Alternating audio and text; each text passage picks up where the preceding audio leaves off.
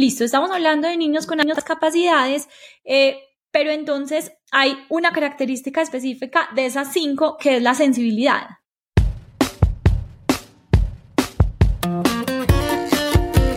Hola, bienvenidos al Fully Kids Podcast. En este espacio discutimos con expertos preguntas que ustedes nos hacen en fullykids.com y nuestras redes. Conversamos sobre los retos del día a día, de la crianza y salud de los niños yo soy Manuela Gómez, mamá de Emilio y Elisa, soy médica integrativa y directora científica de Fully Kids. Hola, feliz día para todos. Estamos hoy en un nuevo episodio de Fully Kids y tenemos hoy a Elisa Peláez, neuropsicóloga, fundadora de Growth, un centro integral de bienes de, de, de, desarrollo desde la gestación hasta la adolescencia. Eli, bienvenida, qué rico que estés aquí. Ay, mil gracias, Manu. Qué rico estar aquí y poder compartirles información confiable. Así es. Bueno, invité a Eli porque coincidencialmente Eli y yo tenemos muchos pacientes en común, hacemos un gran equipo porque pues claramente en mi práctica diaria con la psicología pues es muy valioso como el acompañamiento eh, y nos complementamos mucho. Eli, y quería invitarte a este episodio hoy porque recientemente, estábamos hablando ahorita, eh, vemos y oímos mucho más hablar sobre, digamos, las características que algunos niños tienen de alta sensibilidad o altas capacidades, pues, como intelectuales. Eh, entonces es el tema que quiero compartir contigo el día de hoy, cómo resolver dudas, porque creo que eso genera mucha confusión. Siento que las familias que lo tienen en casa pues se preocupan más y hacen sus tareas de, trabajar, de investigar, de consultar, eh, pero, pero para los de pronto que no tienen la condición tan específica, tan diagnosticada, tan definitiva, eh, qué es eso, cómo funciona, cómo se maneja, etcétera. Entonces empecemos, Eli, si quieres, cuéntanos un poquito sobre cuáles son estas características eh, y, y digamos que en qué, cómo se definen, mejor dicho. Perfecto, mano. Entonces, mira, eh, típicamente se ha definido eh, cinco variables que tiene nuestro cerebro, cinco funciones que nos ayudan a determinar lo que hemos llamado siempre el coeficiente intelectual de las personas. Tres de ellas pertenecen como al contenido de la inteligencia como tal y son la comprensión verbal, el razonamiento espacial y el razonamiento fluido y dos que son como de forma de funcionamiento, que son la memoria de trabajo y la velocidad de procesamiento. Entonces, cuando una persona, ah bueno, y toda la población se ubica en un rango de 0 a, hazte cuenta, 200. Entonces, la media está entre 90 y 110, ampliando un poquito los márgenes, pero saliéndose de 110 a 120 y de 80 a 90. Y cualquier cosa que se salga de esa campanita eh, ya representa una diferencia. En este caso es hacia arriba, a partir de 120 puntos estamos hablando de una inteligencia alta, pero de 110 a 119 ya empieza a ser normal alta, que es importante ese, ese rango porque a veces es donde pasa eso que tú dices, como que uno no sabe si sí o si no. Y a partir de 120 ya estamos hablando de una inteligencia alta, a partir de 130 muy alta. Entonces, estas personas que se ubican allí, eh, pues como todos los seres humanos, tienen un montón de cualidades, pero también un montón de retos. ¿Cuál es la diferencia y por qué es importante identificarlo? Porque en la vida todo está diseñado para la media. Cualquier cosa que se salga hacia abajo, cualquier cosa que se salga hacia arriba, pasa que de pronto no hay referentes o que no sabemos cómo manejarlo o que nos enredamos mucho con la diferencia. Entonces, estas personas mm, tienen unas características y unos retos especiales que muchas veces pensamos porque los estereotipos de las películas y demás nos han dicho que la persona con altas, con altas o muy altas capacidades intelectuales, que en alguna literatura se llama eh, superdotados, ya no usamos pues ese término, procuramos no usarlo. Estas personas tenemos el estereotipo de las gafitas, que es el científico, que todo le sale súper bien, como si hubiera sido un libro que nació con toda la información adentro, pero nada más alejado de la realidad. Esa inteligencia que medimos simplemente nos dice, mire, el potencial de este ser humano para desempeñarse en el mundo con esas cinco herramientas que le acabo de decir está por encima del promedio.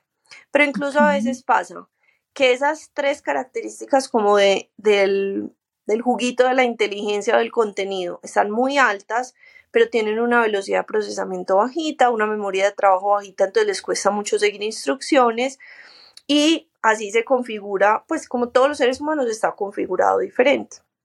Entonces aparecen los retos. Esos retos eh, muchas veces están relacionados con lo sensorial, que es de pronto como la mayoría de veces cuando llegan a consulta y son niños altamente sensibles, lo primero que hacemos es eh, revisar si hay altas capacidades intelectuales y coincide. No hay mucha literatura al respecto, pero las investigaciones que hay sobre este tema todas apuntan a eso. Em, además eh, de lo sensorial, tienen una alta inflexibilidad em, frente a situaciones, no porque su procesamiento de la información sea inflexible, que eso pasa, por ejemplo, en la discapacidad intelectual, que es cuando estoy de 80 hacia abajo, de 70 hacia abajo, sino asociada como a la forma en la que comprenden de manera tan profunda el mundo y cómo se enfrentan a los cambios, que ahorita profundizamos si quieres en lo sensorial, en eso les estoy contando en general. Eh, también tienen unos retos importantes con la socialización, son personas con un mundo interno, moral y ético muy alto, comprenden las reglas y, y, se preocupan mucho por ellas, entienden que son la forma de que vivamos organizadamente en sociedad y les molesta mucho cuando no se cumplen o cuando le prometo algo y no, no se los cumple. Y además hay unas investigaciones pequeñitas que ya hablan de lo físico. Entonces, eh, hubo una específica donde se encontró que más o menos 70 personas dentro de una universidad que fueron evaluadas y tenían altas capacidades intelectuales, un gran porcentaje tenía miopía, eran eh, muy alérgicos, mm, y habían, pues las alergias eran hasta tópicas, ¿cierto? Eh, se explica que al tener yo muchos más receptores sensitivos en todos mis sentidos, puedo captar mucha más información del medio, recibo, pues, eh, capto más estímulos, pero eso pasa incluso físicamente, ¿cierto? Entonces los alérgenos, voy a tener mucha más captación por los receptores sensitivos que ya suben la información de forma ascendente al cerebro y ahí es donde encuentro como ese juguito pues de la inteligencia que estábamos hablando ahorita. Ya la respuesta que está en las vías descendentes puede no ser la más eficiente, pueden ser niños más lentos, pueden ser niños que les cuesta seguir instrucciones, que incluso tienen un muy bajo rendimiento académico. Entonces, en general, Manu, este es como, como el gran, em, el gran panorama de las altas capacidades. Ok, ok, me queda súper claro y me parece muy especial porque se vuelve eso es como a veces un montón de variables que pueden cambiar, no es como que una cosa lo tiene y eso es y punto, no, para eso están ustedes que nos ayudan pues como equipo a ser capaces de definir, de cómo sí, de cómo trabajarlo también, que me parece espectacular. Y una de las cosas más lindas que yo valoro de él hoy, ¿cierto? Es como tener tanta información para poder hacer a tiempo y poder ayudarles. Imagínate esto hace un montón de años donde no se tenía ni idea que eso era pues cómo sufrirían tanto las familias como los pacientes, pues, o los niños. Eli, entonces, quiero aquí como hacer una diferencia y una aclaración sobre entonces, listo, estamos hablando de niños con altas capacidades, eh, pero entonces hay una característica específica de esas cinco que es la sensibilidad. ¿Es así o no es Porque, porque si vemos, por ejemplo, niños altamente sensibles que no necesariamente tienen altas capacidades. O sea, es simplemente un una de las características y pueden ir a veces juntas o no, o eso cómo se define, o a veces que un niño sea altamente sensible, como nos decías ahorita, es más probable que tenga altas capacidades, pero puede haber niños sin altas capacidades con hipersensibilidad. ¿O no? Manu, mira, nosotros como diagnóstico solo, pues que yo sé que se habla mucho de paz, que son esas personas altamente sensibles, no hacemos eh, ese diagnóstico, no está, digamos que dentro del manual diagnóstico y nosotros trabajamos como basados en evidencia, lo que vemos es que casi siempre la descripción de esas personas altamente sensibles están asociados a una alta capacidad intelectual, no lo vemos como, como solito.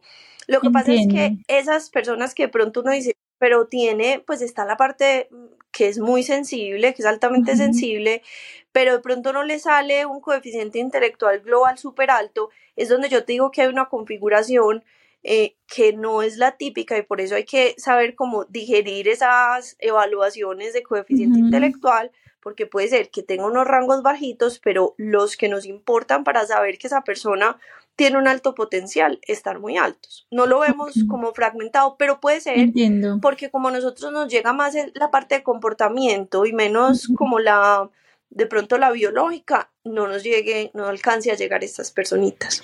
Entiendo, entiendo. Sí, además que me parece un tema un poco muy relativo también, pues porque es que la sensibilidad ante qué, si es emocional, si es ante las texturas, si es todo, creo que también hace parte de esos rasgos individuales de cada persona y de cada ser que, que no lo deberíamos ver como un problema, sino pues como, como, como, como una pues como una característica y que finalmente uno como padre o como familia puede guiarlos a si es más sensible, entonces de pronto la música le estorba más y eso puede ser un rasgo de personalidad o algo así y no pase más de ahí, ¿cierto?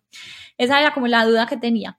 Pero eso, es lo bonito, pero eso es lo bonito, Manu, de, pues de descubrir esto y es, muchas personas le tienen miedo al diagnóstico pero realmente nosotros lo vemos desde otro punto de vista y es esos diagnósticos o esas etiquetas, si uno las utiliza pues de esta manera, son muy útiles porque le permiten a esa familia y a ese colegio precisamente trabajar con la individualidad de esa persona.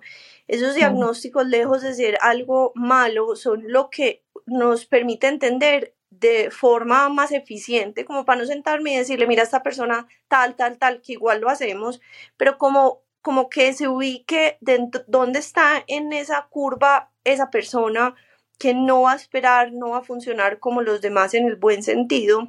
Entonces ahí lo que decías de, de, poder acompañar con esa, pues con esa forma de ser única, em, a los papás les abre un montón de puertas porque es como que listo, esto no es un motivo para yo engancharme, por ejemplo, y les voy a dar la primera estrategia.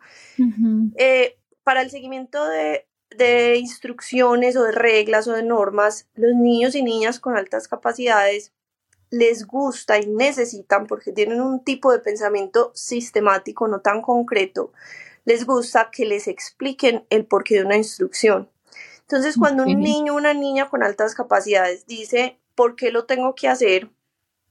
Y yo no sé qué es sus altas capacidades, me voy a enganchar en que porque estás tan, tan resistente, porque hay que explicarte todo, y llegan así las familias al consultorio desesperadas.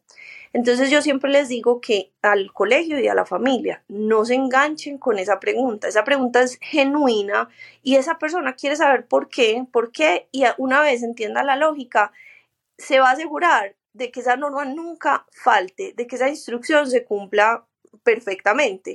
Entonces, por eso las etiquetas son muy útiles, es porque nos ayudan también a vivir más rico y poder em, funcionar pues como con respecto a esa persona y no con respecto a la media. Así es. Y lo que tú dices, Eli, me parece muy lindo y es parte como de lo que yo creo que, que queremos hacer con esto y es es también parte del autoconocimiento, ¿cierto? Hoy en día que todos estamos preocupándonos por conocernos, por saber nuestras tendencias de personalidad, nuestras debilidades, nuestro todo es también como conozco mis capacidades en el deporte, entonces hasta dónde voy, hasta dónde sí, y lo mismo con nuestros hijos, entonces me parece más como una situación que nos permite conocernos más y que nos va a permitir trabajar mucho más armónicamente en familia, en el colegio, como dices tú, para, para, para poder pues como tener eh, mejores condiciones pues y más armonía con todo. Eli, em, cuéntanos entonces un poquito, eh, digamos que desde la perspectiva de familias y esto, uno cómo podría como sospechar que alguno de sus hijos está teniendo como alta sensibilidad o altas capacidades eh, en un contexto, porque eso hay una edad o no, porque yo a veces he visto que a veces es muy tarde, nunca nos dimos cuenta y nos dimos cuenta súper tarde, o sea, desde qué edades, cómo funciona y cómo sospecharlo.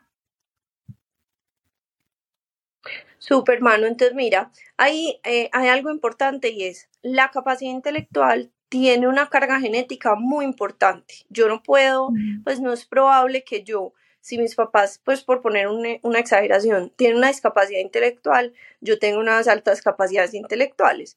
Entonces, eh, para la mayoría de familias que tienen altas capacidades, normalizan muchas de las conductas y de las capacidades que tienen los niños. Entonces son los que uno les pregunta en consulta y me toca decirles, esta no es una pregunta social, esta es una pregunta clínica, necesito que sin modestia me la respondan y eso ustedes a veces sienten que tienen un poquito como una capacidad para entender el mundo, para argumentar, que llegan a la casa después de una discusión y, dicen como que, pues, esta persona tan charro sus puntos de vista, ¿cierto? Como que con modestia, sin modestia, se sienten más inteligentes que los demás y la mayoría que sí tienen esas capacidades le dicen a uno, no, normal.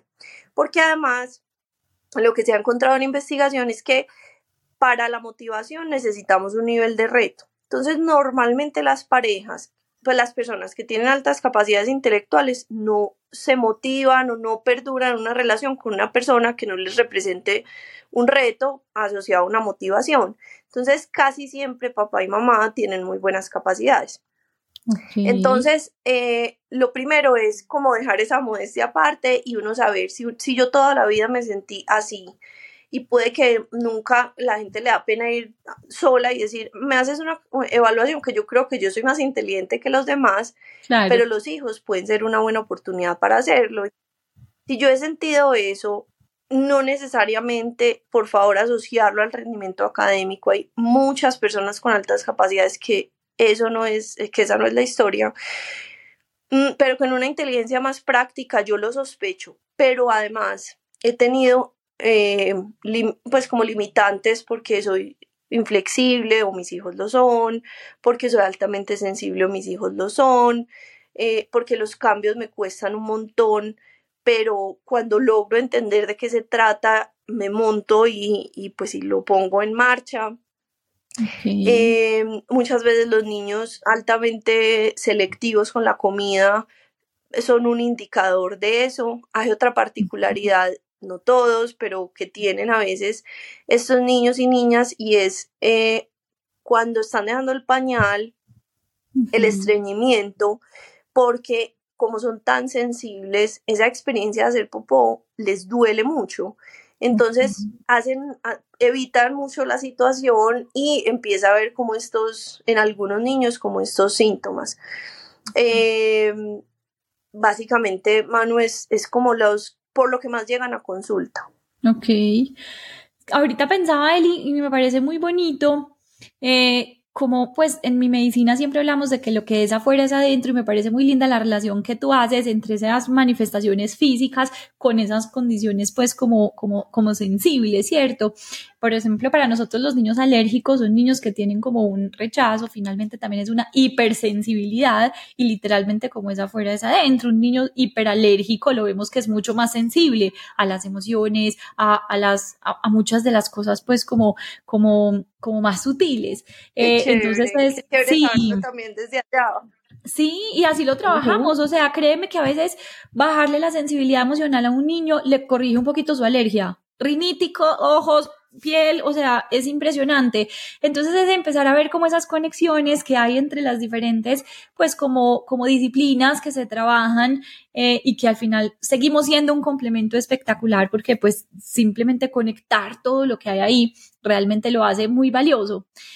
Eh, Eli, y bueno, quiero preguntarte algo acá y es que ya me dijiste un poco que es muy genético, eh, pero habíamos conversado algo sobre el tema de la alimentación muy restrictiva, qué tiene que ver con estos niños, digamos que qué tiene que ver la alimentación con, con, con esto que estamos conversando. Manu, mira, pues dentro de todo ese cuadro de sensibilidad eh, pasan varias cosas. Lo primero es que son muy sensibles a las texturas. Normalmente esos niños con altas capacidades que son que tienen una alimentación restrictiva, la descripción de por qué no quieren un alimento es muy rica. Entonces es es que esa textura me parece babosa y cuando está por aquí siento que no puedo respirar. Son muy descriptivos en por qué no quieren ese alimento. Eh, los, pues, y, y, hablan es de la textura, no del sabor, sino de la textura. Lo segundo es que como son inflexibles para muchas cosas, se vuelven muy monótonos como con la alimentación. Yo ya conozco esto, lo domino, esta textura, este sabor, entonces me quedo ahí eh, un tiempo. Em, básicamente por esas dos razones, estos niños y niñas les cuesta. ¿Qué pasa con ellos a diferencia de otro tipo de restricciones? La evolución, y lo podemos ver en los padres, es que se terminan alimentando muy bien, les termina gustando eh, de todo, pues porque ellos van evolucionando, mientras que un niño que de pronto las razones tiene mucho más que ver con la competencia alimentaria, con la relación de los papás con la comida, no, esa no es la evolución necesariamente. Ok.